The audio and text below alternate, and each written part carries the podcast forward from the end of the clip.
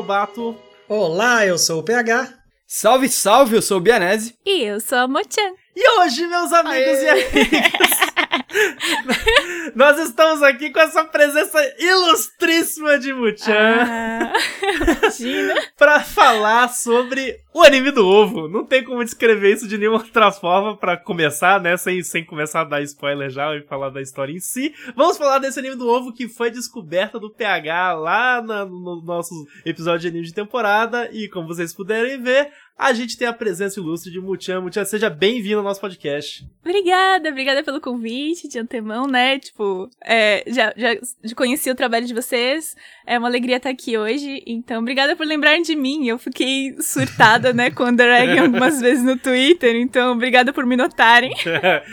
Conhecia nosso trabalho e você e o Jack lá do Anime Awards sacanearam o meu cabelo. Nossa, Falaram eu que eu era o... esse momento. E aí, Rockers? Falaram. Foi um dos melhores Foi momentos do Anime Awards pra mim. o Jack, porque eu sou muito lenta para pegar esses memes, mas o Jack pegou e foi Ele assim, pessoalmente, gostei. Cabelo curto? Já era! Eu, inclusive, adoro esse cara. Eu, na verdade, fiquei Eu muito acho feliz. ele ótimo. Eu acho ele maravilhoso. Vamos chamar o Tier Rock ele é pra gravar querido, nossa, anime sim. com a gente? Será que ele topa um dia? Nossa, vamos acho que topa. G-Rock, por favor, vendo aí a verdade. Queremos você aqui. Já era! Aí ele ouve já o podcast, tá ouvindo Caraca, esse agora. meu sonho. E ele, ele Manda entra um em e-mail.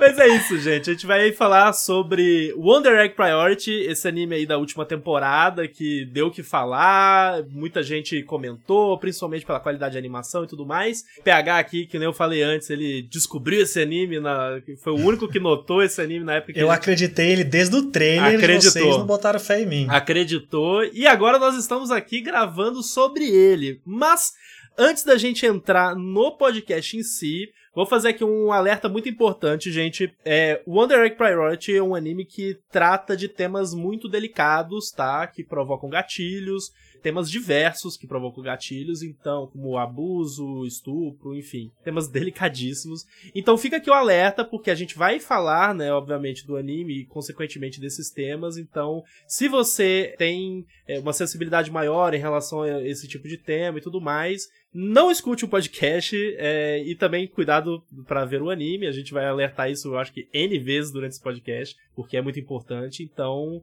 caso você não tenha problema, continue com a gente, vamos pro nosso papo. Caso não, por favor, é, se cuide e, e evite o, esse tipo de conteúdo, tá bom? É isso, vamos para o podcast.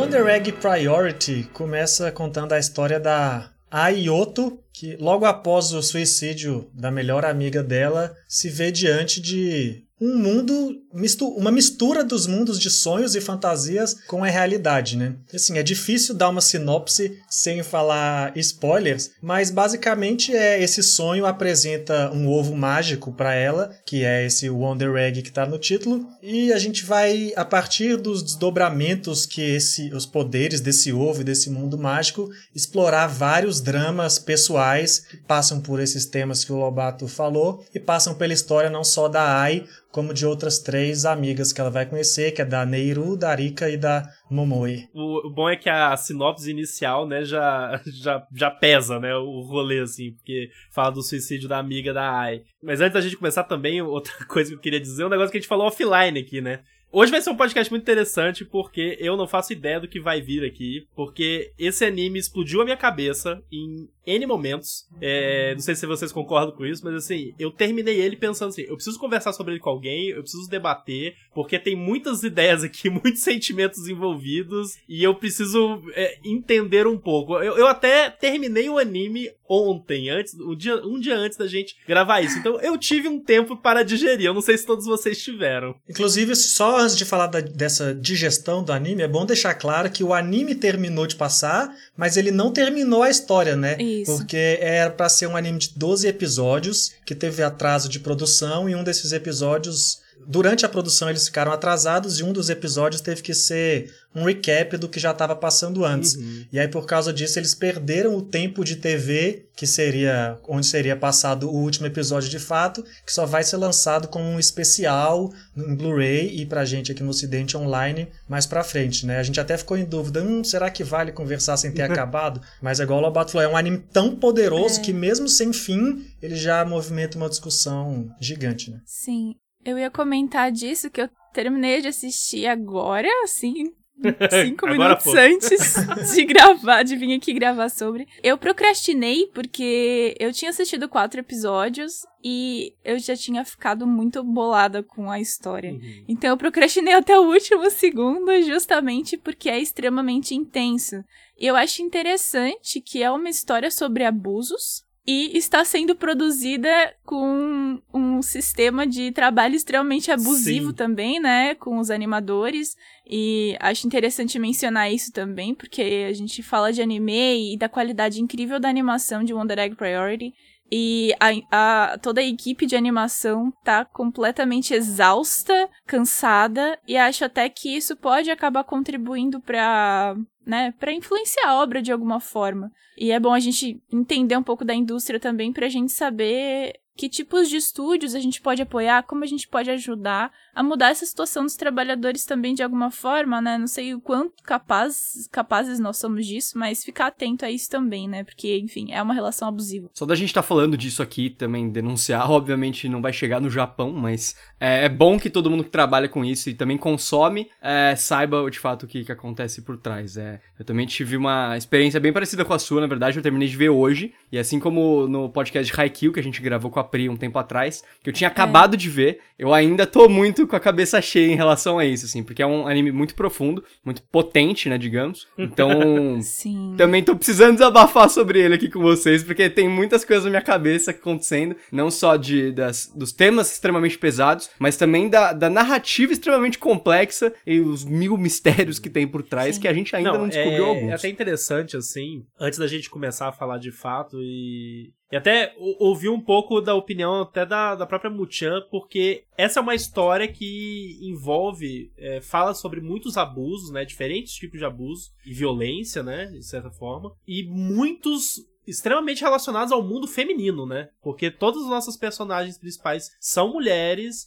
e a gente tá tratando ali de. Elas estão tentando, entre aspas, salvar outras meninas, né? Porque a, a base da história nada mais é do que a gente tem essas quatro meninas que elas encontram, meio que entram no, na, na, na, na toca do coelho de Alice dos Países Maravilhas, e elas encontram uma maquininha em que elas conseguem comprar um ovo, e enquanto elas estão sonhando, elas quebram esse ovo, dentro desse ovo ele, ele se choca e sai uma pessoa, essa pessoa é uma menina que cometeu suicídio em algum lugar, em algum momento, por alguma circunstância. E aí, nesse sonho, a- as nossas protagonistas, né, a Aya, a Neiru, a Rika e a Momoe, elas têm que derrotar os monstros que na realidade são meio que os demônios, os traumas é, dessas meninas que suicidaram, né? Elas Os abusadores. os né? abusadores. E, é, e eles aparecem de uma, de uma forma até meio Madoka mágica, né? As bruxas É. da- do Madoka e tal. Pra mim é uma referência muito É clara. bastante inspirado em Madoka. Bastante, né? assim. Com- Em muitos Completamente. pontos, é. Completamente Sim. inspirado. Eu vejo que Madoka revolucionou muito é, o que se entende de garota mágica, Uhum. né? Desconstruiu ali uma,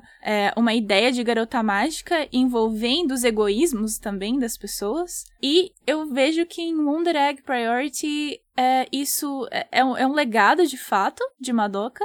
Mas uma coisa que me deixa, que deixa difícil de digerir o Wonder Egg é o quanto alguns estímulos são ambíguos pra mim. Porque tem alguns momentos em que eu, eu, eu penso assim, tá, essas garotas estão lutando pra uma independência, lutando contra esses abusos, mas tem outras cenas e alguns detalhes, algumas, algumas, é, alguns estímulos na obra que me fazem achar o contrário, sabe? Parece uma linha muito tênue. Então tem alguns momentos que eu fico assim, tipo, cara, às vezes parece que é um fetiche, parece que eles estão botando as meninas nessa, nessa posição para sentir prazer com isso, sabe? E é uma coisa que acontece muito assim, tipo, tem, tem muitas obras que eu gosto que depois de um tempo eu comecei a perceber como o autor era meio sádico uhum. com personagens femininas.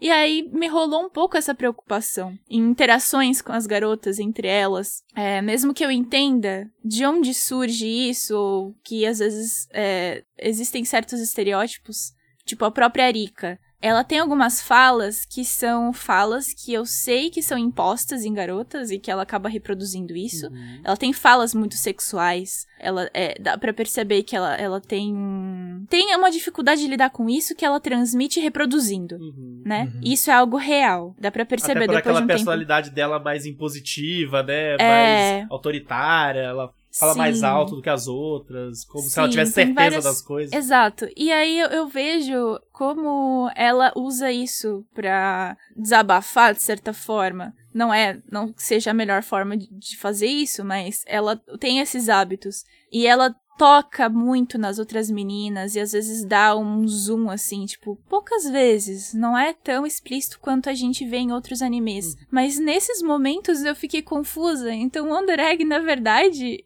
me deixou muito confusa com qual era o objetivo de fato deles. Pra mim, que sou mulher e me identifico com as personagens, eu me senti invadida em vários momentos, eu me Entendi. senti é, incomodada e eu realmente eu tô peita aqui hoje porque eu queria saber opiniões de homens, eu queria saber se como vocês se sentem assistindo, porque pra mim é uma enxurrada de lembranças ruins Uhum. e causa desconforto em outros momentos. Então, assim, eu sinto que o Wonder Egg não é pra mim. Não é pra pessoas que sofrem abusos. É pra outras pessoas. Uhum. É para chamar, é um chamariz pra esse público que não entraria em contato com essas histórias e talvez por isso não tenha vendido tão bem no Japão. Porque as pessoas rejeitam esse ti- tipo de temática, né, de alguma pesado, forma. assim. É. Inclusive, é- é, a gente deu o, o aviso de gatilho e uma coisa que me incomodou muito foi que não tem um aviso real de Não gatilho tem, né, bicho? no É anime. verdade. Isso é o mínimo, sabe? No, no primeiro episódio você vê já que, que, que tem temáticas e causadores de gatilhos e eles podiam ter colocado um aviso. Pra, me soou como mínimo, sabe? É, gostando ou não da- do anime, mas era um serviço necessário, ao meu ver. Sim, concordo. Essa questão do fetismo eu achei curioso falar, assim, o fetismo no sofrimento do, do oprimido, né, que a Mu colocou.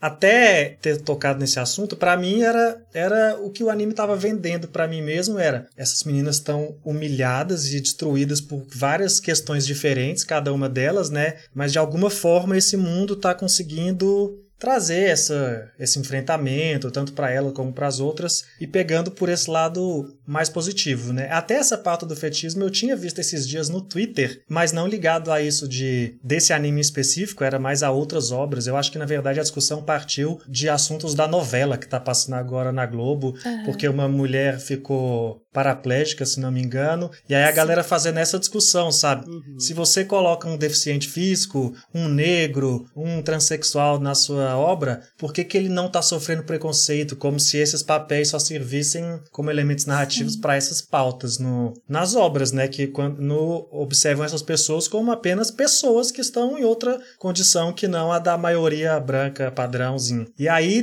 me e foi a primeira vez, eu acho que eu vi essa discussão e me atentou muito e a Mu trazer isso aqui pra esse anime, agora que eu já tenho até acesso àquela discussão, é muito óbvio, sabe? Que é isso. É muito bonita as meninas sofrendo e elas ganhando. Olha só, gente, que legal, vamos aplaudir. Só que não é bem assim as coisas, né, que funcionam. E é importante ter essa, essa visão aí. E eu até acho que dentro da história, como a gente ainda não acabou, é difícil falar tudo, né? Eu acho que existe talvez uma esperança de que isso possa ser resolvido colocando isso, isso como uma motivação dos bonecos lá, sabe? E não necessariamente da produção. Eu acho que isso não vai acontecer, na verdade. Estou tentando trazer uma visão otimista. Mas pensando que as próprias meninas no anime estão nessas situações porque são controladas por outros, de repente é uma possibilidade ainda essa discussão ter um pouquinho a mais ali de um ponto pra gente não estar só com essa visão, essa visão manchada, né, digamos assim. É, e assim, é uma exposição muito crua. É, claro, é, tem vários simbolismos, né? Eles usam de muitos simbolismos para as armas das garotas, Uhum. pra... Só que, pra mim, assim, é meio... é meio irônico que a arma da Rika, por exemplo, seja um estilete, quando ela usa o estilete para se cortar. Uhum. E aí, será que entra nesse aspecto que o PH falou de, de que elas estão sendo controladas? Essa ideia de usar uma, um estilete como arma é, é a mesma coisa que ela faz consigo mesma? Com relação à automutilação e aquilo que ela tá fazendo ali dentro daquele universo tá errado. Só que os estímulos, os últimos episódios pra mim, eu nem, eu acho que eu nem consegui assimilar direito, na verdade. Mas a impressão que eu tive é que eles pegam essas garotas, colocam elas como protagonistas e sofredoras, e depois lá no final, eles botam toda a culpa nelas de novo, sabe? Parece que elas estão combatendo esses, esses inimigos. E aí depois quando eles vão lá, a gente pode falar spoiler, né? Pode, pode. pode. Tá. Liberadíssimo. Quando eles comentam do que seria a origem desse universo e quem criou essa essa essa mecânica, que é muito sádica assim pra mim, botam toda a culpa em outra garota, Tá Frio, né? que, que é a Frio que a- que come, que tipo só existe porque é, foi, foi criada assim, tipo, tá, ela é uma inteligência artificial, mas ela ela era humana, ela tinha sentimentos, ela foi violentada por Sofreu aquelas abusos. pessoas ela sofreu abusos ali. E isso é ignorado. Esses caras adultos, eles botaram a culpa nela. Das meninas estarem sofrendo. E aí eu fiquei, tá, qual é o objetivo de você? Tem até um ponto disso, Mo, que eu, fiquei, eu, eu senti um pouquinho de fato no episódio 11, que, independente dos motivos, eu acho que é um dos melhores episódios, é, é, de fato um dos mais chocantes, um dos mais pesados mesmo do anime, que por muitas vezes, querendo ou não, a, a posição dos dois manequins, o Aka e o Uraka, é colocada como de vítimas. É, 100%. Mesmo que você veja que eles têm certos comportamentos de abuso, não só com a Frio, mas também com as próprias crianças, as meninas, a Oto, a Momoi, etc. Só que fica aquele sentimentozinho de que eles que estão tentando consertar algo que não foi feito por eles, foi completamente feito por outras pessoas. culpa da Frio. É, é tudo culpa da Frio. Sim. Sendo que quem criou ela foi eles. Sim. Então devia ser meio que um papel inverso. Porque se eles criaram do zero, que o, ali no melhor cientistas malucos, sei lá, Tibo e Peroni, se eles criaram ela do zero, ela não devia ter certos problemas que, que eles passaram pra ela, sabe? Então, os problemas que ela criou provavelmente vieram deles. Sim. Então, como. É, eu vejo muito o quanto é, existe ali uma, uma responsabilização com relação aos adultos, mas eu também vejo eu, eu- umas coisas que eu vi assim é, é o quanto rola um desprezo por mulheres adultas. Uhum. Como as personagens comentam que elas, quando ficarem adultas, vão ser desprezíveis de alguma forma. Como eles comparam mulheres adultas é, a realmente pessoas que fazem abusos também.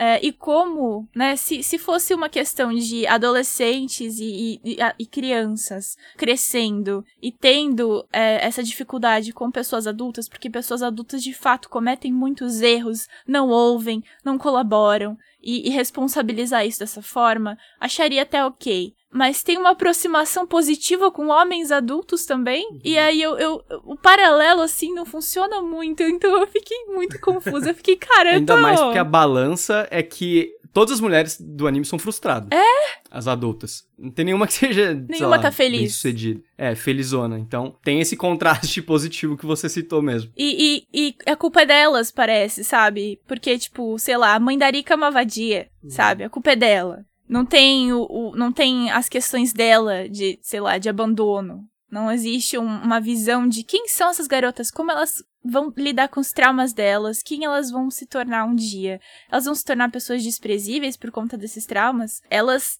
estão se libertando de verdade, combatendo esses monstros? Ou não? Ou o destino delas é se fuder mesmo? E aí, quando elas conseguem o objetivo delas, que é salvar outra uma pessoa querida, aí tudo vai por água abaixo. E aí aparece um bicho e mata tudo. E aí todas lágrimas, ai, elas não Mata conseguem mais dormir. Ai, gente, o pet. Nossa, matar, Matar os pets pet é é, vacilo sacanagem. demais. Não, e é... Vocês estão falando matar o pet é sacanagem, mas porra, o tempo todo as meninas estão se fudendo. Sim. e aí o, o, o pet morrer é tipo, tá, pelo menos o pet tava do lado delas, entendeu? Não tinha mais ninguém do lado delas, só os pets. Isso da, da coisa da mulher adulta desprezível na história tem até muito a ver com a mensagem que a gente vê no último episódio, né? Que tá, parece estar tá ligado diretamente, parece não, né? Está ligado diretamente com a morte das meninas, da Ai, na outra universo, porque no que a gente acompanha ela tá viva, e da amiga dela, que é essa imagem que o professor colocava da infância pureza. Então as meninas tinham que morrer enquanto elas ainda estavam puras, né? Porque se elas envelhecessem, vai para esse caminho da adulta que uhum. estragou e se tornou desprezível, sei lá. E essa temática, inclusive, ela é bem recorrente em obras de fetiche no Japão. Essa questão de Tara, a, a moça a criança antes dela florescer, antes dela. Uhum. É, é uma coisa que ela é muito fetichizada. Não só no Japão, na verdade, né? Pedofilia no geral é isso. Mas existe uma poesia nisso. Uhum. Uma cultura de poesia em cima disso. E. De romantizar enfim, mesmo. De romantizar mesmo essa violência. É, eu, vou eu vou começar a falar, assim, tipo, vai, vai ser difícil, porque muita coisa foi dita e minha cabeça tá, assim, tipo, muito acelerada com, com as coisas que eu assisti com o Under Egg, com as coisas que estão sendo ditas aqui. Cara, eu não sei como você assistiu esse anime, sei lá, em dois, três dias. Eu só assisti porque eu assistia. Pior meu momento com ele era o momento que saiu. Saiu, assistia, era 20 minutos ali, e aí eu ficava abalado o resto da noite pensando, é. mas no outro dia eu ia fazer outras coisas, e aí é uma semana para retomar isso. Se eu tivesse é. assistido é. tudo de uma vez, eu acho que eu talvez nem teria gostado. É, eu, eu assisti muito rápido principalmente porque a gente tinha que gravar, mas, mas então não tinha muita opção. Mas assim, os primeiros quatro episódios, assim, até foi interessante que a, a Mutia falou sobre eles quando ela, ela, falou que deu uma pausa e tudo mais.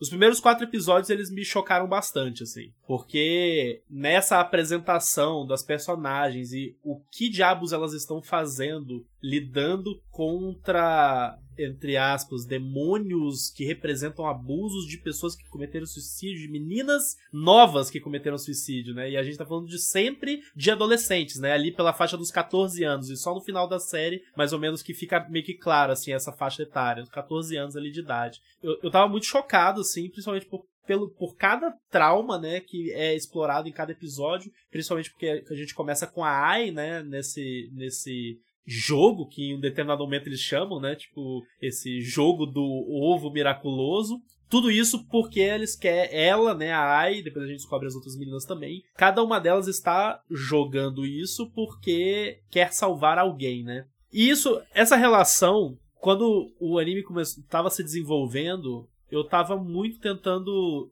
fazer a seguinte leitura. E até puxando o que a Murt falou em relação a, por exemplo, a arma da Rika ser os estiletes e ela ser uma menina que se corta. Para mim ali, eu tentei ter a leitura de que tudo aquilo que elas estavam passando, elas estavam passando não apenas para salvar outras pessoas, mas para se salvarem de uma certa forma, do tipo a mesma arma que ela usa para se cortar, ela usa como arma para é, combater traumas, combater demônios, né? Tipo, falando disso de uma forma bem genérica, assim, que são personificados na, na figura daqueles vilões, daqueles, daquelas criaturas bizarras e é, caricatas, né? Aquelas caricaturas sinistras, assim, de, de abusadores. Sempre homens e tudo mais. Tem mulheres também. E mulheres também, tinha a treinadora, né? Mulheres adultas. É, mulheres é. adultas também. É. E assim, eu comecei a ter, ter, essa leitura do anime, sabe? Tipo, na maior parte do tempo. Até mais ou menos o final do, do, do anime. Em que, para mim, ali no episódio 10 e 11, quando a gente descobre meio que o background do, do ovo, o passado do Aka e do Uraka, da Frio. para mim ali, o, minha cabeça explodiu, porque para mim ali a, a história ela anda por um caminho de ficção científica, ela vira outra coisa, sabe? Ali eu, eu percebo que a história mudou drasticamente. Ela virou outra coisa e eu não sei dizer assim, não sei nem sentir assim, o que exatamente eu acho que representa tudo aquilo, mas eu senti muito assistindo Wonder Egg Priority, muito uma a leitura.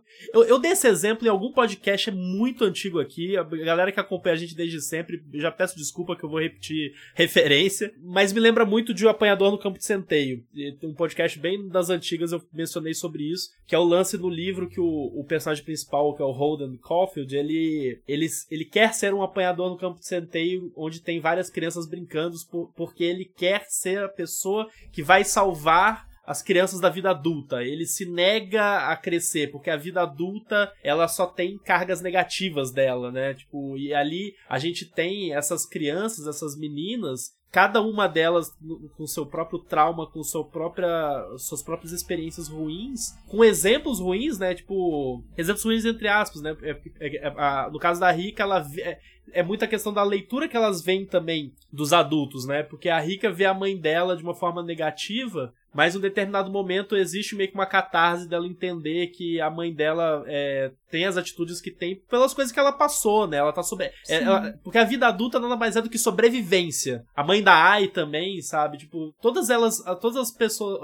as mulheres adultas ali estão sobrevivendo, né? E aí, na visão das crianças, existe essa carga muito negativa, que é, querendo ou não, uma certa inocência, inocência assim, no, no sentido de, tipo, de não compreender a complexidade da vida da mãe delas, da vida adulta, que faz parte, assim, de uma imaturidade, né? Faz faz parte. Eu, tipo, aí eu, eu, eu ponho assim: se a gente se coloca, a gente se lembrar da nossa época de pré-adolescente, assim, 14, 15 anos, a gente tem muitas confusões no mundo, é, sobre o mundo, assim. E eu falo isso, por exemplo, do ponto de vista de alguém que desenvolveu depressão com, com ali pela fase dos 15 anos, sabe? E, e, e tive, enfim, uma, umas relações mais difíceis em relação a isso é, com o tempo e com o crescimento, mas assim, a relação que eu tinha com a depressão naquela época, e eu ainda convivo com ela de certa forma, apesar de já fazer tratamento e tudo mais, mas a, relação mudou muito, assim, porque a minha forma de enxergar a vida mudou, sabe? E eu acho que as personagens de Wonder Egg Priority estão passando por, esse momento de mudança de entendimento sobre a vida, né? O lado positivo é o fato de que elas, enquanto amigas, né, quando elas têm, quando elas estão juntas, elas conseguem evoluir com mais facilidade, entre aspas, sabe? Elas Menos conseguem dor, né? Exato, elas é, é, e aí para mim entra muito o lance de compartilhar, de o entendimento de que a gente não tá sofrendo sozinho no mundo, sabe? E que existem pessoas não apenas estão sofrendo, mas tem gente que compartilha as mesmas dores que nós compartilhamos, né? Até é... porque a motivação de todas elas parte muito de um sentimento de culpa, né? Não é isso. só isso dos traumas pessoais, é todas elas carregam culpa pela pela pelas coisas que acontecem, né? personagens né? que elas estão querendo buscar. Sim. É, eu, eu concordo que existe essa mensagem, assim. Os momentos que depois desse episódio 4 é, tem, são mais frequentes. Os momentos delas juntas, brincando, compartilhando coisas entre elas, para mim aquilo assim. São bons, é, né? São tipo. É muito gostoso. É, gostoso. é, muito gostoso ver elas brincando e sendo jovens normais, uhum. assim, sem preocupações.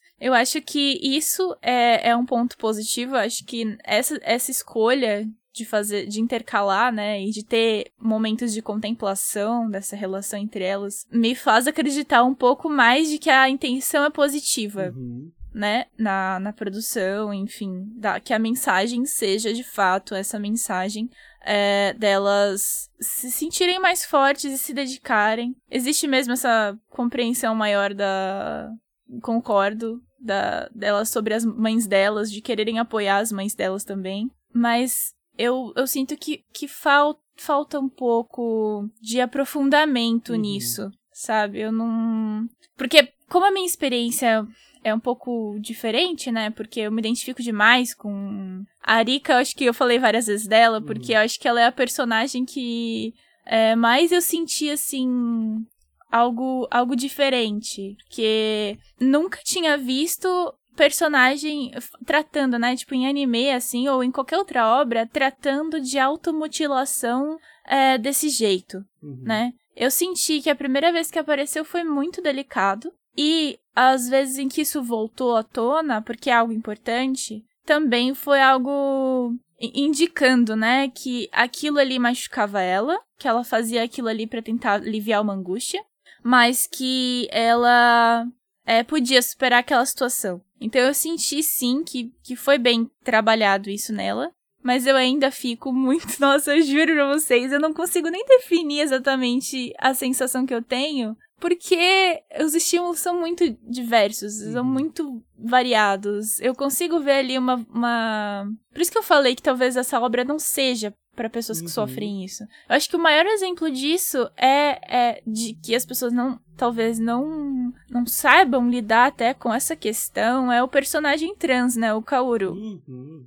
Porque no episódio dele, eu pensei, eu pensei, eu, eu acho que eu esperei outra coisa, porque as pessoas ficaram com um hype na internet, mas assim que eu vi, eu já fiquei, eu já fiquei ansiosa e com medo, porque é muito difícil as pessoas lidarem bem com personagens trans. A gente tá entrando nesse assunto ainda, né? Saúde mental e, e ah, identidade são coisas que são assuntos muito recentes. E nesse episódio do Kaoru, é, eu já sabia que ia ser sofrido pra mim, pessoalmente, porque eu tenho é, um contato muito próximo com o tema. Uhum. E o Kaoru, pra mim, assim, desnecessário aquela cena do abuso, sabe? Pra mim, aquela cena mais gráfica. Pesada, pesada, sei. Aquela cena que é, é para mim é fetiche. Uhum. Aquilo me deu nojo. Porque. E não deu nojo de tipo rejeição. Rejeição porque é muito violento. Não, me deu nojo porque pra mim aquilo é a pior coisa que pode acontecer com uma pessoa na vida dela. E aquilo exposto daquele jeito, sem nenhum cuidado, sem nenhum. Sabe? É, eu entendo que pode ser pra chocar, assim como os outros episódios, mas pra mim, se você faz uma coisa pra chocar sem responsabilidade Uhum. com a situação, acaba servindo pro, pro proposto, sabe? Sim. Por isso que eu digo que a linha é tênue. A descrição da cena, o personagem não importa. Não mostrou nada sobre o Kaoru. A gente não sabe o que ele gosta. Uhum. A gente não sabe é, outras coisas sobre ele. A gente só sabe daquele específico abuso que ele sofreu, que foi a pior, é a pior coisa que pode acontecer com um homem trans, sabe? Que é estupro corretivo. Uhum. E esse episódio especificamente, é, pra, pra mim, foi o, foi o que eu. é, Realmente, foi o que pra mim bateu como, tipo, não sabemos muito bem onde a gente quer chegar. Uhum. A gente tem uma, uma ideia que é ambiciosa, uma equipe ambiciosa, pode até ter as melhores das intenções, mas assim, ali aquele episódio pra mim de serviço mesmo, de serviço mesmo. Então assim, pessoas, se você está ouvindo e você é trans e você não assistiu ainda e você ainda está ouvindo esse podcast e não está surtando, ou se você tá surtando, tá tudo bem. Tô aqui pra ti. Uhum. Mas se você ainda não tá surtando com isso, não assista. Mesmo, não assista One Direct Priority, porque pra mim foi extremamente violento. E a gente tem muitas obras, inclusive japonesas, é, que trabalham o tema de formas excepcionais, lindas. E não é o caso. E eu fiquei muito puta.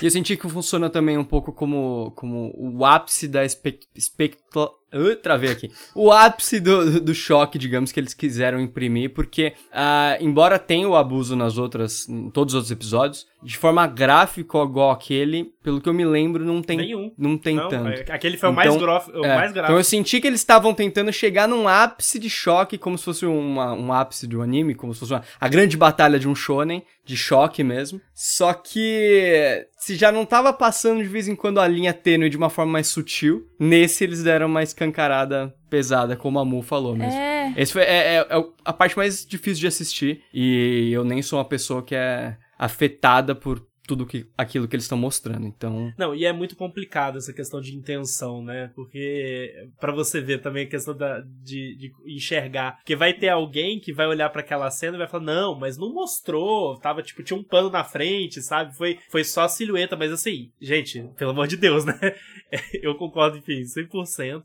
E, inclusive, eu fiquei muito preocupado naquela cena que você mencionou, Mu, do- da Rica, que ela vai se cortar. Aquela cena me gelou a alma, porque eu achei que ia acontecer, sabe? Tipo, eu tava, tipo, É. sério, eu comecei a suar frio, e ainda bem que não rolou, a, a- a- o bichinho dela evitou que acontecesse, mas pesado, sabe? A forma como, é, como mostra. E esse negócio da questão de intenção é, é um negócio muito sensível por causa dos temas que são trabalhados. Aí eu vou, vou mudar de exemplo, a parada mais irresponsável que já foi feita na, na história da televisão, 13 Reasons Why, saca? Que tipo, É. ai não, nossa série é pra conversar sobre saúde mental, sobre bullying, sobre não sei o quê. Aí você vai lá e enfia a porra de um episódio, tipo, a cena es- 100% explícita de um suicídio, sabe? Tipo, é um desserviço, sabe? Não é um negócio que, que se faz, não tá certo. E no 13 Reasons Why também tinha. Na época eles não tinham o trigger warning na série, era só literalmente nesse episódio.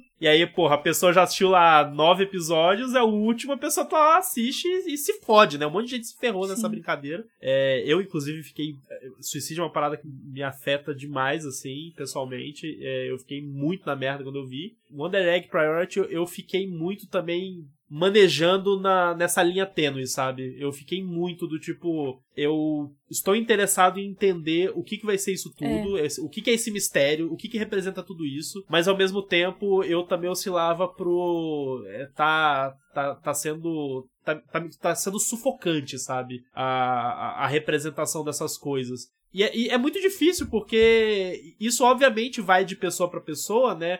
Vai muito das experiências que as pessoas têm ou tiveram e da relação das pessoas com o tema, né? Aqui nós somos quatro pessoas e cada uma, cada um de nós aqui tem uma relação diferente com o tema ou não tem ou uhum. enfim é, já passou por isso ou não passou. É, mas o fato é que quando se trabalha é, questões sensíveis como essas, existe a necessidade de ter uma certa sensibilidade. O que, o que, você quer fazer com aquilo? E é por isso que até eu falei da questão dos do, últimos episódios, quando eles dão um twist no, na, no, na, na, história, ali eu fiquei tipo, tá, pera aí, eu não sei. Eu, tanto que por isso que eu falei no começo do episódio, eu não sei do que a gente vai conversar direito, porque nem eu, quando terminou o anime, uhum. eu fiquei, cara, eu não sei o que pensar. Porque se eu for pra tirar um, algo positivo, porque é óbvio, né? A gente tá. A gente, quando conversa de anime, qual que, qual que é a proposta da gente estar tá aqui conversando, né? É justamente conversar sobre experiências, né? Conversar sobre sentimentos. O que que nós, como espectadores de animes que, que a gente gosta e tal, que a gente sente com isso para também para ampliar essa discussão. Se você fosse para tirar um negócio positivo, seria só a questão da, do entendimento de que por trás de todo sorriso das pessoas existem cicatrizes, sabe? E que toda pessoa tem, tipo, uma, uma história. Mas o modo como ela foi contada tem uma ambiguidade também, sabe?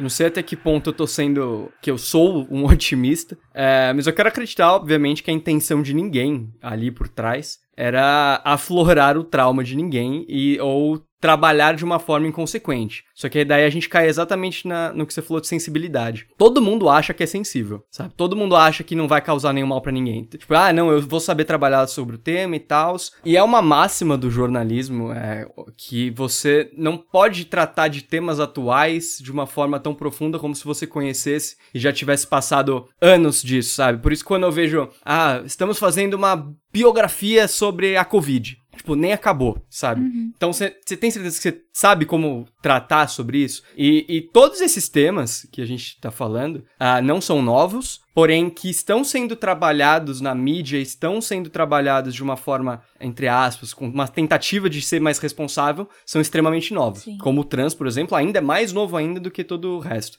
Então, eu tenho certeza que a intenção foi positiva, mas a gente está trabalhando com uma coisa que a gente ainda tem muito pouco conhecimento, sabe? Então a chance de dar errado é gigantesca. Então, essa linha tênue, se já é difícil para coisas antigas que se passaram 50 anos e a gente vai tratar sobre, coisas que estão agora no momento, a linha tênue para dar merda é gigante. E com certeza o Wonder Egg falhou em certos pontos, sim. Tem, tem serviços de, de boas intenções ou não, mas falhou em vários pontos. Vendo também, vendo com um pouco desse otimismo que o Matheus trouxe também, eu também acho que ele existe, mas eu acho que para você enxergar ele, você precisa passar por vários filtros. Um, assim, a própria forma como esse anime é contado já não é para qualquer pessoa, sabe? Sim. Todo cheio de uhum. simbolismo. Ainda que não fosse um anime que tocasse em temas sensíveis, muitas pessoas já não iam suportar assistir, porque é só metáfora tal. Ele não é um anime direto nessa mensagem é. que ele quer passar de um possível otimismo.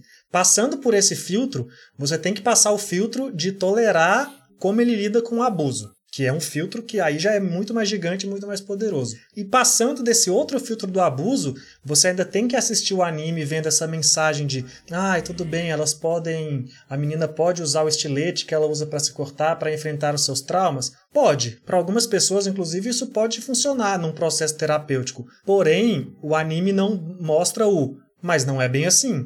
Tem várias formas é. de tratar com esse tipo de coisa. Algumas pessoas vão conseguir passar pela situação desse jeito? Vão. Mas essa é a solução para todas? Não. E talvez ele peca especificamente em não colocar isso, sabe? De algo, de repente alguém assiste e fala: "Nossa, eu tô me cortando aqui igual essa menina, mas para mim não é simples eu simplesmente usar meu estilete para vencer meus traumas". E aí pode virar uma nova arma. Assim, então eu sou incapaz, eu não sou a menina do anime. Ele poderia talvez colocar formas diferentes para cada uma de lidar com trauma para a pessoa que assiste, já tendo conseguido passar por esses filtros de compreender o anime, entender que a forma de derrotar esses monstros não é só usando os próprios seus próprios traumas, as próprias culpas. Tem várias formas de lidar com traumas no mundo e inclusive algumas formas que você não vai conseguir vencer, vai ter que lidar com esses traumas pro resto da vida. Então, se mostrasse essa, esse conjunto de formas de lidar, talvez fosse um pouco mais abrangente e menos preocupante, assim, de... Ele abrangeria mais formas de lidar com a coisa e não seria uma mensagem tão de você ficar com o pé atrás, porque tem muitos problemas, sabe? Ele, e é óbvio que é muito difícil qualquer obra tratar de um tema tão sensível colocando foco de vários lados. Mas enquanto nenhuma fizer isso, a gente tem que apontar as partes que não foram iluminadas dela. Exato. É, eu, apesar de todas as minhas críticas ao Wonder Egg, é, para mim, sem dúvida, eu digo com todas as forças que é o a melhor anime da temporada de inverno de 2021, justamente por ele trazer esses debates não é, é, uma obra perfeita, não é, não é uma obra absoluta, assim como nenhuma é, Perfeito. mas ele trazer esses debates e trazer isso à tona e fazer a gente questionar escolhas de ângulos e, e escolhas de, de roteiro, enfim, de, do que mostrar, do que não mostrar, para mim já é um avanço. Uhum. É, para mim já é algo positivo. E para mim, é realmente aquilo. Dá para perceber que a intenção é positiva. Eu me vi é, tendo momentos de consolo com meus próprios traumas enquanto eu assistia, apesar de todas as cenas traumáticas que uh, me até me relembraram situações pessoais. Para mim, agora que eu estou bem, assim, que eu, óbvio, não, dá, não tem como você estar tá bem em 2021, mas. Na medida do possível. É, para alguém que, que superou algumas dessas questões e, e, com apoio de forma positiva, eu senti que é uma obra que é, revoluciona de fato como isso é tratado na mídia. E uma coisa que eu acho importante apontar é justamente o que eu falei. O Wonder Egg é para um público específico. E esse público não sou eu. Né? Como esse público vai absorver essa obra, eu não tenho, não sei, assim, não, realmente não sei como a pessoa que acha sei lá, que vai que, que tem essa essa perspectiva de curtir ali um fetiche com violência, não sei como essa pessoa absorve essa obra, se essa pessoa consegue entender quanto isso dói, ou se essa pessoa sequer se importa com isso em algum nível. A gente tem diversos casos, é impossível a gente prever como as pessoas recebem as coisas, mas, é, num geral, eu acho que ela entrega para o público que gosta de lutinha, que gosta de, é, de ver personagens femininas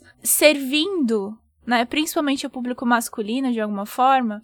É, porque, né, tem uma diferença de personagens femininas protagonistas com foco no público feminino uhum. e com foco no público uhum. masculino. Eu, eu sinto que o Wonder Egg serve para esse público bem. Acho que mostra para eles e escancar algumas das violências bem. E acho que esse é o objetivo. E acho que para a sociedade japonesa funciona melhor. Talvez, não sei. É, culturalmente, para mim, faz mais sentido, óbvio, na sociedade japonesa.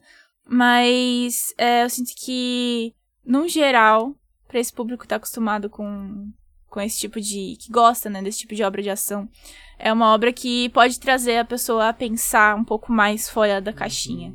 Então, entender que o Wonder Egg Priority não é para mim me faz um pouco mais tranquila e saber que as pessoas querem saber a minha opinião justamente por por eu estar tá dentro desse grupo, me acalma um pouco. Uhum. Então, é, para mim é um puta serviço. Mesmo com todas as coisas que eu odiei, é um puta serviço. Não, mas é, é, é, porque é importante entender justamente essa. As diferentes leituras que as pessoas vão ter, né? A forma como as pessoas vão absorver. As pessoas absorvem obras de formas diferentes, né? Então, é, que você falou em alguns momentos sobre como a sociedade japonesa absorve o que é conversado e mostrado em Wonder Egg, é interessante porque muitos dos temas ali são muito tabus na sociedade japonesa, né? E a Em sociedade toda a japonesa. sociedade. Não, to- é, toda a sociedade. Não, e assim, na sociedade japonesa a gente sabe que é, a, a gente vive numa sociedade machista, mas lá no Japão a gente tem, tipo, é, é, tem uma coisa mais elevada, assim, é, em, em relação a, tipo, até a questão, por exemplo, que eu já ouvi de umas pessoas da comunidade asiática sobre. de mulheres da comunidade asi- asiática, inclusive, em relação a. A forma como elas são cobradas no papel delas como mulheres, né? Dentro Sim. da família, do núcleo familiar e tudo mais. Então eu acho que isso, isso tudo é muito sensível. é, Enfim, acho que cada um vai tirar uma, uma lição em relação a isso. Agora, eu preciso falar um negócio muito importante, que assim, como eu amei as personagens. Eu amei assim, do tipo, eu quero protegê-las, eu quero todas elas num potinho guardado, porque ela, tipo, puta merda, sério. Não tem nenhuma das quatro que seja Não. ruim, cara. Isso é perfeito. As quatro são Ela- maravilhosas. Isso é incrível, velho. Até as garotas que a gente conhece Brevemente. brevemente, assim. Cara, é impressionante como tem. É, é ponto positivo isso também. Que a, a personagem aparece brevemente e você consegue saber pelo qual é o inimigo e como ela reage com o inimigo, como ela sofreu aquilo, qual Uhum. traços da personalidade dela, como ela lidou com aquela situação e como cada uma tem em si uma força também. Então, é, mesmo em curtos momentos em que elas aparecem. Então eu tenho um carinho também por todos os personagens que aparecem, todos os personagens que aparecem que às vezes nem tem ali uma, um nome, não tem uma. Mas a gente consegue criar uma relação, né? Porque a gente Empatizar, olha e né? entende, a gente entende que aquela personagem sofreu. E consegue até se identificar, né? E puxando disso, o, entrando no character Nossa, design maravilhoso. das personagens e principalmente dos abusadores. É incrível como com uma forma, né, por vezes animalesca, humanoide, bizarra, ela consegue transmitir exatamente qual que era a profissão do cara, por que, que ele abusava, por que não, né? Como ele abusava. É, então, você bate o olho no cara, já você consegue puxar um traço de personalidade dele. E isso torna muito mais factível também de você acreditar que aquele cara, de fato, é um merda, sabe? Dá pra sentir ódio. Dá, dá pra. Dá. Demais. Não- ele não precisa falar, você não precisa saber o que ele fez. É. Você olha pra ele e fala, meu, deve ser isso. Esse cara é completamente odiável. E como a Mu falou, por exemplo, lá que esse anime não é pra mim, mas ele pode servir para um gru- grupo que gosta do shonen de lutinha e ver essas discussões num ambiente desse, eu acho que esse design desses monstros pode cumprir muito bem essa função no sentido que eu não tenho o trauma de olhar para uma pessoa e falar, essa pessoa é o monstro da minha vida que me colocou aqui problemas que eu acho ela um monstro. Você olha para a pessoa e você não vê mais uma pessoa, você vê um monstro, independente de qualquer boa ação que ela possa vir a fazer na vida dela, o que ela representa para você é uma monstruosidade.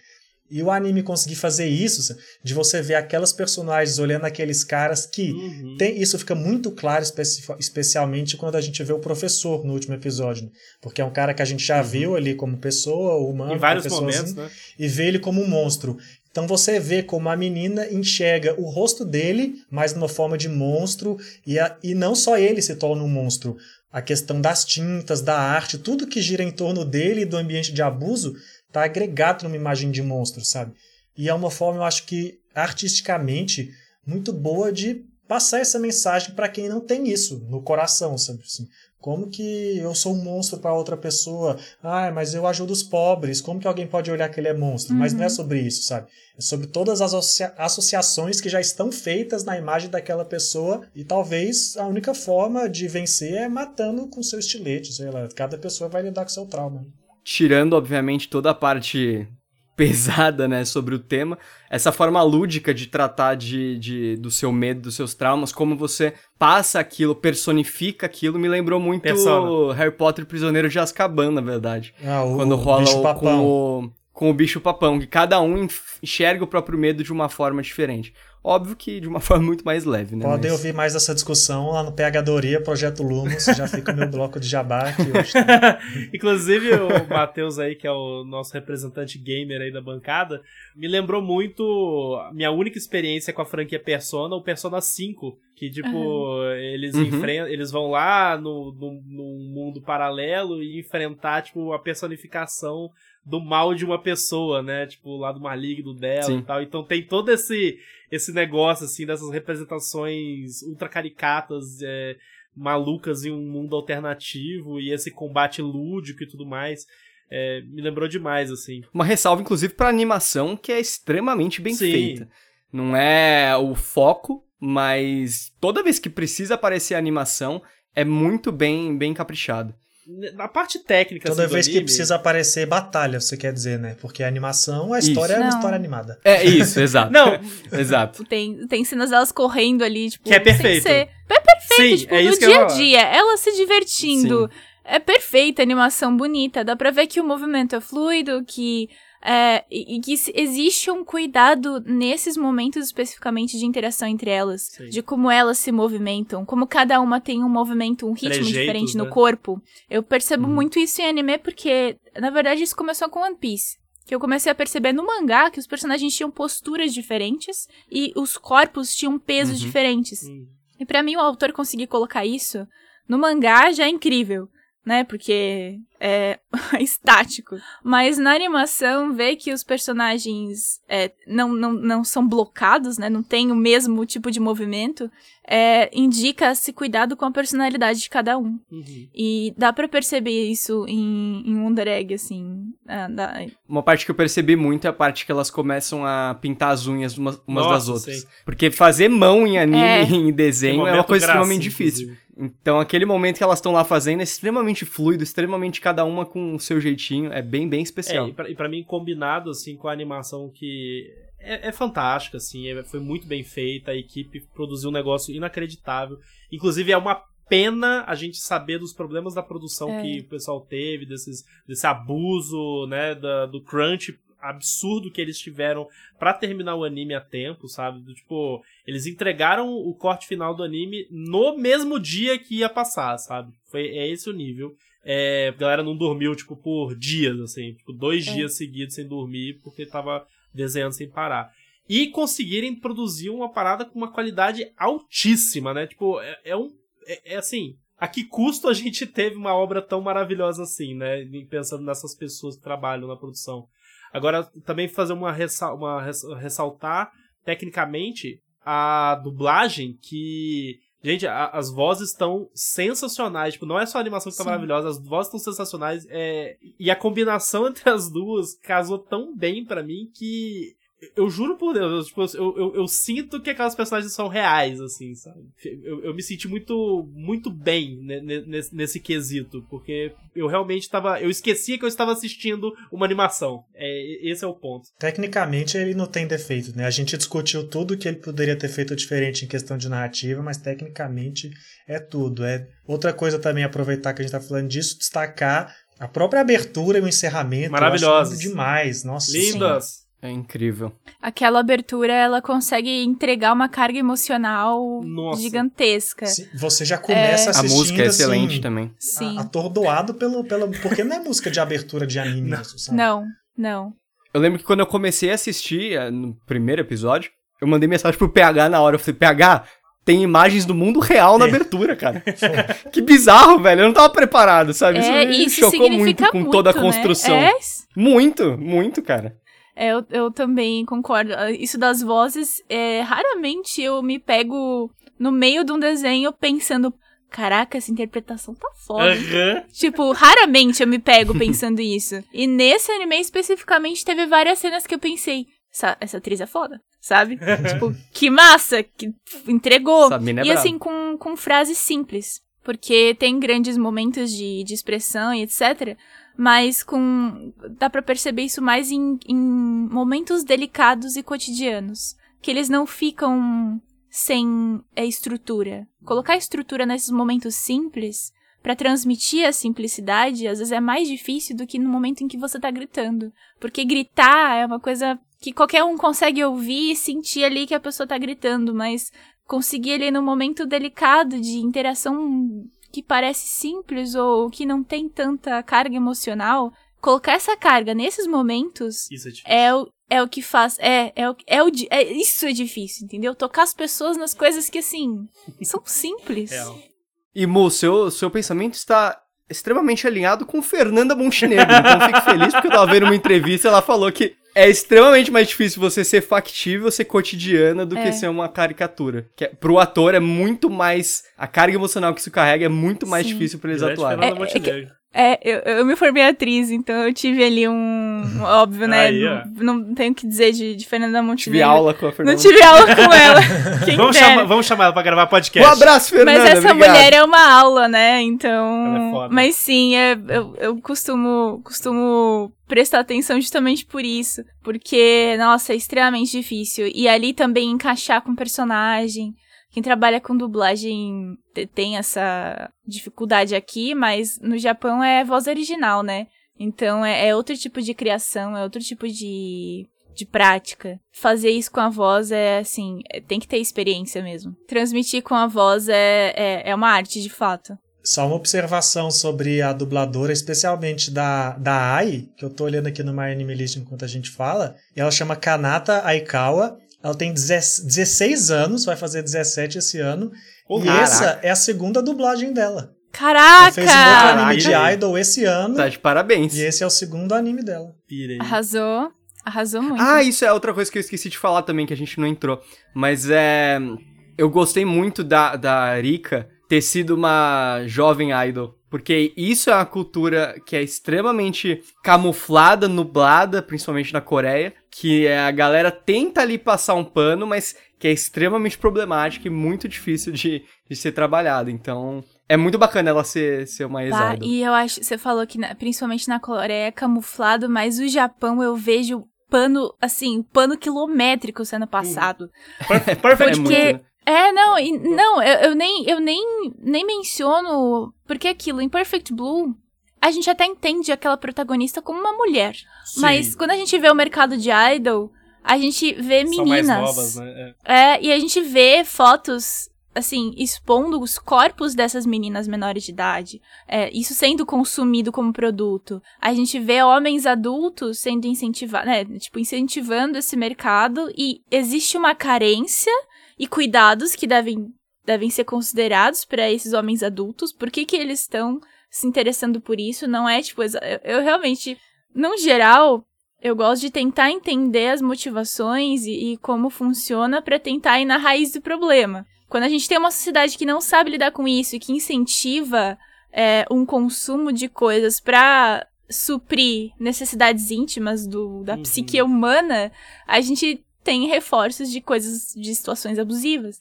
E aí a gente tem essa indústria que é uma indústria de homens adultos, mas bem mais velhos, que bancam garotas mais novas que perdem o seu valor justamente quando crescem. E aí a Rika, pra mim, nossa, pra mim, a Mi- a Rika é a minha personagem favorita nesse anime, na verdade. Pra mim também. Porque ela ela representa muitas coisas ali. Ela- Eu acho que ela é a mais intensa das quatro, assim. É, a Neiro, ela é muito distante, assim, da, da realidade.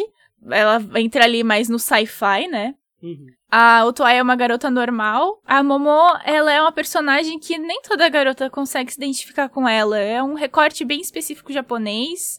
Claro que tem os nossos paralelos aqui, mas é, a, pra mim a Rika, ela é uma personagem que acho que qualquer garota cons conseguiria se identificar com ela em algum ponto. Tem várias questões e, e enfim. E, ai, gosto dela.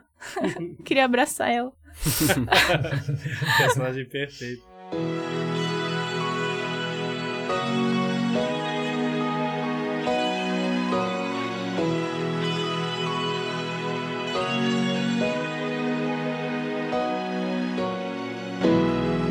Gente, vocês querem fa- fazer mais alguma consideração ou podemos encaminhar pro encerramento? pensem sobre as coisas que vocês assistam. Vocês assistem, porque não tem como assistir ah, o Under Egg e ignorar coisas. Assim, não dá Sim. pra assistir pra se divertir.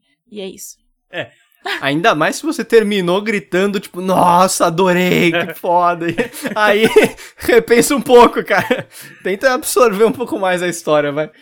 Isso é muito curioso, assim. Eu acho que a gente, né, explorou bastante, assim, o, o geral do anime. E, novamente, né, o, o alerta é muito importante.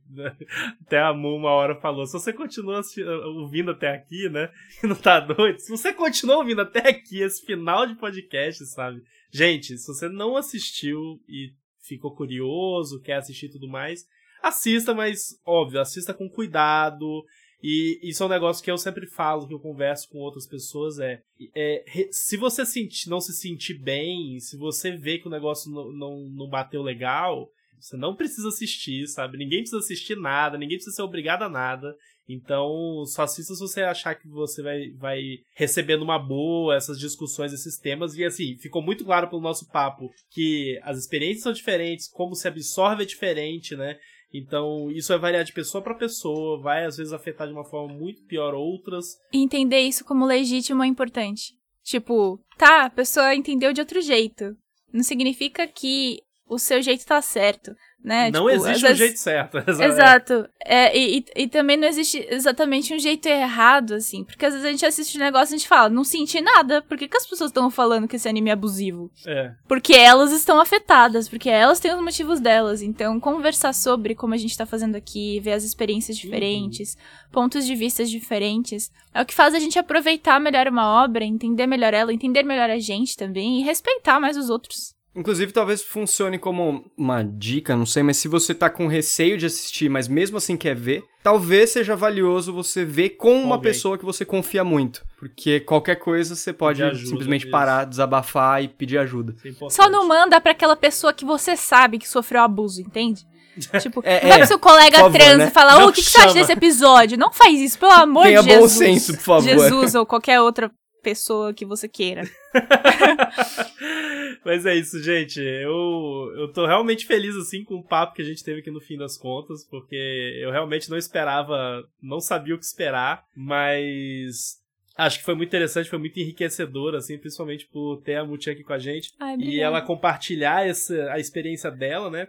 A gente sabe que não foi fácil, né? E, inclusive, quando, a gente, quando eu te chamei, né, pro podcast, você tinha escrito no Twitter que você tinha achado que tava difícil e tudo mais. Aí eu achei que seria um ponto de vista interessante, assim, para justamente gerar discussão, né? Gerar debate. Uhum. E é isso, né? Esse podcast não seria possível sem a sua presença, Mutia. Muito Imagina. obrigado pela sua presença, de verdade. Tô muito feliz aqui por você ter vindo. Nossa, eu que agradeço, porque desde que eu comecei a assistir, eu fiquei pensando, como e quando e onde eu vou poder falar sobre isso.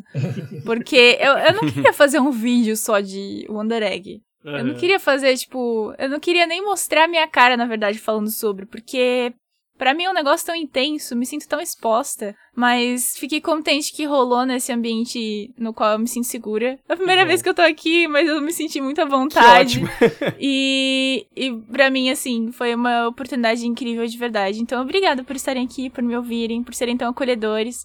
E eu espero que a galera que tá ouvindo tenha curtido também e se sinta acolhida como eu me Ai, senti. Perfeito.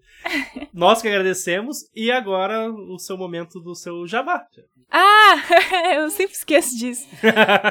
Até porque você não precisa, porque todo mundo que tá escutando sabe quem é você. Ah, imagina, imagina. Eu, eu, eu tenho zero noção, na verdade, disso. Então eu esqueço até de fazer jabá, porque eu fico, ah, quando as pessoas tiverem que conhecer, elas vão conhecer, o universo leva, leva elas. Mas. eu não sei fazer isso, sério, mas. Uh... Oi, gente, eu sou Amor, vocês devem saber que eu sou Amor nesse ponto. Uh, eu produzi conteúdo por muito tempo no Bunka Pop, não tô mais por lá. Agora são outras pessoas tocando o projeto. Mas agora eu tô tocando, né, outro projeto junto com o Jack ainda no Omelete. A gente tá falando de anime, mangá e cosplay por lá tentando levar aí os otakus pro mainstream, querendo levar os amigos para os projetos grandes e, e para os otakus terem mais espaço nesse país. Então, se quiserem nos acompanhar por lá, a gente vai ficar muito contente. E nas minhas redes sociais eu divulgo outros projetos, também tô gravando um podcast aí, tô começando a gravar algumas coisas sozinha, mas tá tudo sendo encaminhado ainda, não tem nada muito fixo. então me acompanhe nas redes sociais para saber mais, eu acho que é isso. É arroba que desastre, que desastre. K-I-D-Z-A-S-T-R, é isso, me sigam. muito bom, muito bom. Todos os links da Muchan estarão na descrição do episódio, como sempre. E antes da gente encerrar, os nossos jabás de sempre. Bom, meu jabá o Bianese já puxou durante o programa aí, falando de Harry Potter. de nada pegar. Tamo pra... junto. é, estamos falando lá no Projeto Lumos exatamente sobre o Prisioneiro de Azkaban. E tem até uns vários episódios que eu e minha irmã discutimos essas paradas de trauma, medo, que aí eu não vou comentar nada para vocês terem que ouvir lá o nosso programa.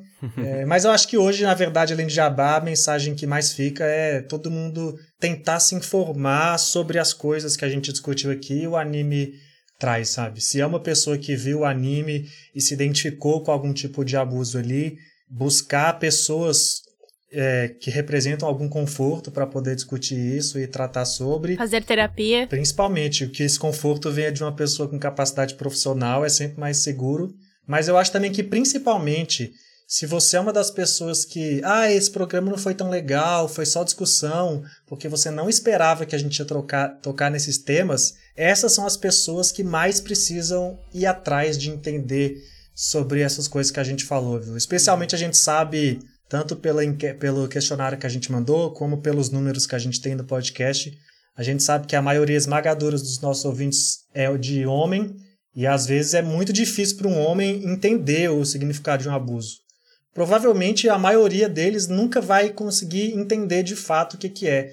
Mas se você compreender como outra pessoa pode sentir isso, e saber como você pode ajudar, seja estudando e seja sabendo se portar nessas situações, para ouvir e não só tratar o temas como, ai, ah, esse anime foi muito divertido, né, muito colorido e tem algumas partes ali que são meio traumáticas, mas focar no que realmente importa, porque para outras pessoas que passam por isso é o, é o principal, né, lidar Sim. com esses dramas e é só com educação que a gente chega lá, sabe, assim, é, não tenha vergonha de se assumir ignorante, porque Pode ser uma ignorância que parte apenas assim, do, de você nunca ter sido exposto a esse tipo de conhecimento. Isso não nos faz menos opressores, mas nos faz pelo menos capazes de não provocar mais traumas em outras pessoas e é só assim que a gente vai chegar em algum lugar possivelmente melhor. Sim, e gostaria de acrescentar que se você é um rapaz e sofreu abusos do gênero, não se sinta deixado de lado também. Uhum. É, entenda que o seu sofrimento é válido, o sofrimento de qualquer pessoa é válido, então busquem sempre é, ajuda profissional nesses casos. É, não, não é porque você é homem que você tá isento de, de né, da possibilidade de sofrer esse tipo de coisa, mas a gente sabe que na sociedade existe uma estrutura de opressão que é, difere, né? O, como mulheres sofrem, como minorias sofrem. Então, só diferenciar de forma responsável isso, né? Uhum. Não ficar uhum. jogando a culpa uns nos outros. Então, se cuidem também, tá? É isso. e digo mais até, é, aliado a tudo isso que vocês dois citaram, caso você tenha visto o anime, caso você tenha se visto no papel de abusador, também vale para você tudo que a gente falou também procure alguém, algum profissional para te ouvir, desabafar e tentar consertar certos pontos das nossas vidas que todo mundo tem problema e todo mundo devia fazer terapia. Eu cravo isso aqui sem Sim. nem pestanejar, e todo mundo sabe? precisa evoluir. É. Exato. Então, independente de, do que você se viu ali dentro desse anime, seja no papel das meninas, no papel dos abusadores, busque ajuda. Não tem por que não buscar. Partindo disso, vou para o meu jabá de sempre também. Eu trabalho no Higiene Brasil, então acompanhei meu trabalho lá. Um dos outros grandes mainstreams, junto do Omelete da Mua. É, a gente não é rival, a gente. todo mundo é amigo. Vocês ficam aí achando que a gente, ah, não, tudo rival, concorrente. Rivais, é concorrente mesmo, mas a gente é tudo amigo. Amigas e rivais. Conhece, cara. Exato, esse mundo Nossa, é minúsculo. Eu, eu, eu, pra mim, na minha cabeça, a gente sempre foi, tipo, todo mundo produz conteúdo da mesma coisa, isso é bom, podemos ser amigos. Cara, não. não, tem... Eu vejo dessa forma também, mas o público cria rixa, então. Ah, acontece, não... né? É que o público é clubista, né? Acontece. Gosta do, do um o público é clubista. É que exatamente. o público fica vendo o Bianese fazer ranking de abertura já tá com Titan daquele Ah, não, jeito, mas aí, eles têm, mas aí eles têm razão. Tá bom, pulando isso, o meu ranking tá certo de vocês, tá errado, brincadeira. Mas é, acompanhei meu trabalho lá também, acompanhei o Pegadoria, acompanhei a Mono Omelete, acompanhei o Pedro Lobato em todas as redes sociais dele. É sempre um prazer a gente discutir. E muito obrigado por ter ouvido até o final. Esse, acho que eu falo por todo mundo que esse podcast foi muito importante para mim, foi muito importante para eles também, tenho certeza disso. Então, tô muito feliz de ter feito. É isso aí, gente. Não se esqueçam de seguir as redes sociais do nosso podcast, arroba Overdrive Animes no Twitter, Facebook e Instagram. Não se esqueçam de nos seguir lá no nosso canal na Twitch, twitch.tv barra animesoverdrive. Vamos, né, como eu sempre digo, né, feedback é o nosso combustível, vamos para as redes sociais, vamos conversar, vamos falar sobre o Wonder Egg Priority. Digam a impressão de vocês, a experiência de vocês assistindo, ou não, enfim, fiquem é, à vontade para conversar conosco, vamos discutir, porque é isso que a gente mais gosta de fazer. Então, nossas redes sociais do podcast, nossas redes sociais pessoais, arroba Pedro Lobato, arroba PHDoria, arroba PHOficial no Instagram, arroba Bianese Mateus, Bianese com dois E's, Mateus com TH. Cola lá com a gente, bora conversar. E é isso. Muito obrigado pela sua audiência e até o próximo episódio.